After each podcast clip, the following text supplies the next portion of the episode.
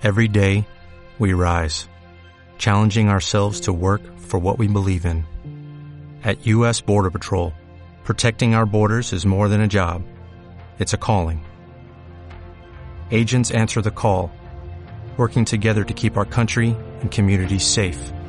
If you are ready for a new mission, join U.S. Border Patrol and go beyond. Learn more at cbp.gov/careers.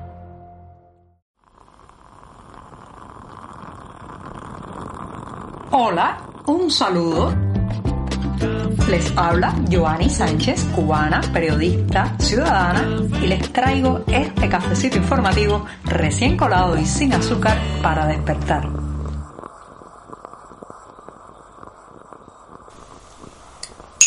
Qué mejor manera de empezar la semana informativa en este lunes que con un buen café recién colado y amargo. Así que me voy a dar este sorbito del 28 de noviembre de 2022 en una Habana que ha amanecido soleada pero fresca. Así que voy a tomarme este primer sorbito del día. Después de este cafecito sin una gota de azúcar, les cuento que ayer, ayer domingo, se dio un hecho histórico en este país y como escuchan, a pesar de las presiones, a pesar del miedo, a pesar del triunfalismo de la prensa oficial, las elecciones municipales que tuvieron lugar a lo largo de toda la isla arrojaron una abstención histórica, al menos bajo este sistema, como escuchan. Más del 36 eh, por ciento de los electores cubanos que estaban en el padrón electoral no asistieron a las urnas. Solo eh, a partir de las 5 horas de la tarde, ya con las cifras oficiales, solo el 63,85% de los electores inscritos habían acudido a los colegios electorales. Ya sé, ya sé que muchos de ustedes que viven en países democráticos me dirán que esa abstención de más del 36% es algo normal, es algo que incluso eh, es una cifra baja para otras naciones, pero créanme que en Cuba es un mensaje contundente de hartazgo, molestia, crítica al oficialismo.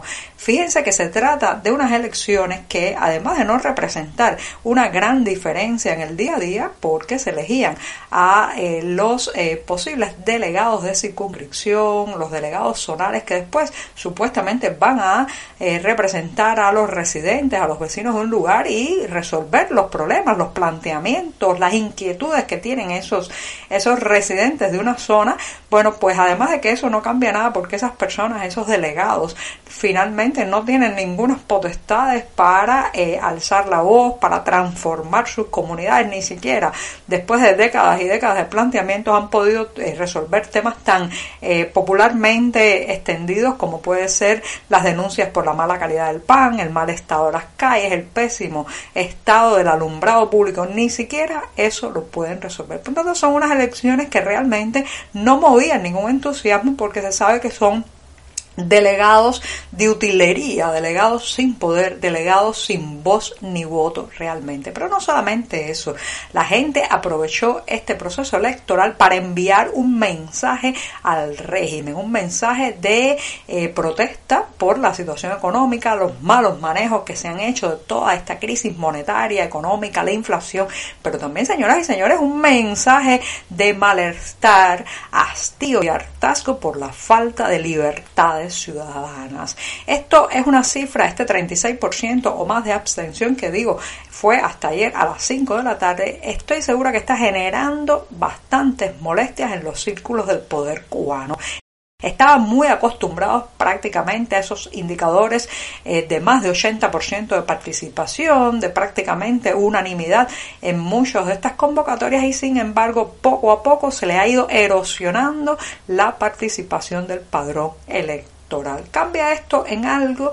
No, evidentemente se trata de un mensaje más bien simbólico, pero que está marcando una ruta de la no participación en las convocatorias oficiales. Señoras y señores, aquí le van a tocar la puerta a la casa a la gente para que salga a votar, los presionan, la gente no se quiere marcar no asistiendo a un colegio electoral porque sabe que eso le puede traer represalias, perder el trabajo, no poder quizás... Eh, acceder a ciertos puestos de importancia, incluso puede llegarle a eh, marcarlo o satanizarlo en su comunidad. Y sin embargo, a pesar de todo eso, un 36 o más de un 36% de los electores no asistió a los colegios. Eso es un acto de valentía y está, reitero, mandando un mensaje muy claro y muy directo al oficialismo cubano. Y es que ya la gente no confía en sus mecanismos y ya la gente está harta de este modelo. La gira de la urgencia, la gira del desespero, el viaje de las limosnas y de pasar el sombrero ha terminado para Miguel Díaz Canel, que hace unos días emprendió una ruta por varios países, incluyó en su viaje a Turquía, Argelia, Rusia y China. Bueno, pues en China ha logrado que eh, Xi Jinping abra la cartera y eh, le haya donado un, o sea, un fondo de emergencia equivalente a 100 millones de dólares. También en ese país asiático eh, tuvo Díaz Canel varias negociaciones que se centraron en biotecnología y también pues en recursos tecnológicos y especialmente en una estrecha colaboración china en el tema de ciberseguridad. Así que eso significa más tecnología para la vigilancia, más tecnología para el control, más observación sobre los ciudadanos cuando interactúan y publican en las redes sociales. Recuerden que China tiene un largo historial de depredador de las libertades ciudadanas, especialmente en el mundo virtual. Es el país que ha creado el llamado cortafuegos que vigila e impide también que la inconformidad ciudadana se explaye en el ciberespacio. Eso parece ser que quieren seguir copiando ese modelo en la isla. Y bueno, pues además de temas de ciberseguridad, este donativo de 100 millones de dólares podría ser un respiro, pero señoras y señores, no nos engañemos, eso apenas es una gota en un océano de necesidades. Y además quieren que les diga otra cosa, los malos manejos, la corrupción, la ineficiencia de este sistema hace que incluso 100 millones se conviertan en poco, muy poco. En Cuba vivimos bajo un sistema que tiene entre sus características la venganza. ¿sí? Se trata de un modelo vengativo que la emprende contra los ciudadanos que osan alzar la voz, criticar, protestar. Esa venganza ha caído con mucha fuerza sobre el joven Luis Robles. Recuerden que en diciembre de 2020 Robles eh, se paseó de manera pacífica con un cartel por el Boulevard de La Habana reclamando la inmediata liberación de eh, el rapero Denis Solís que en ese momento estaba tras las rejas. Bueno, pues bastó ese gesto, bastó recorrer esa céntrica calle de La Habana con un cartel para que Robles fuera condenado a cuatro años de prisión, de los cuales pues ya lleva dos en la cárcel. Señoras y señores, no ha bastado con privar a este joven que solo hizo una demostración pacífica de su libertad, sino que además su salud se está agravando y las autoridades del penal donde está no le atienden, no le brindan la atención médica que Robles necesita. Así lo ha denunciado su madre en una conversación con 14 y medio y dice que eh, el joven está eh, teniendo dolores de cabeza, fiebre y necesita una atención médica especializada que, reitero, las autoridades de la prisión se niegan a darle. Así que la venganza, la venganza de este sistema ha caído sobre un joven que, reitero, lo único que hizo fue caminar por una calle con un cartel.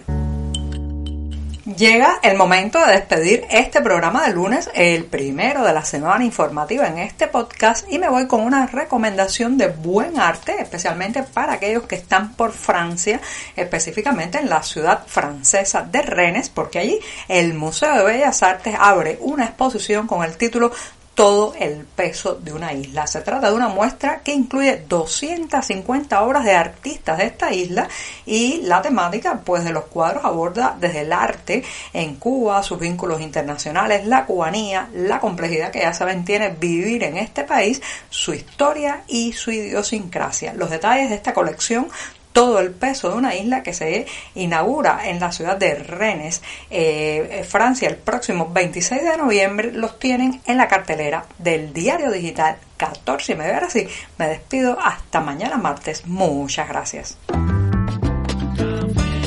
Por hoy es todo. Te espero mañana a la misma hora. Síguenos en 14medio.com. También estamos en Facebook, Twitter, Instagram y en tu WhatsApp.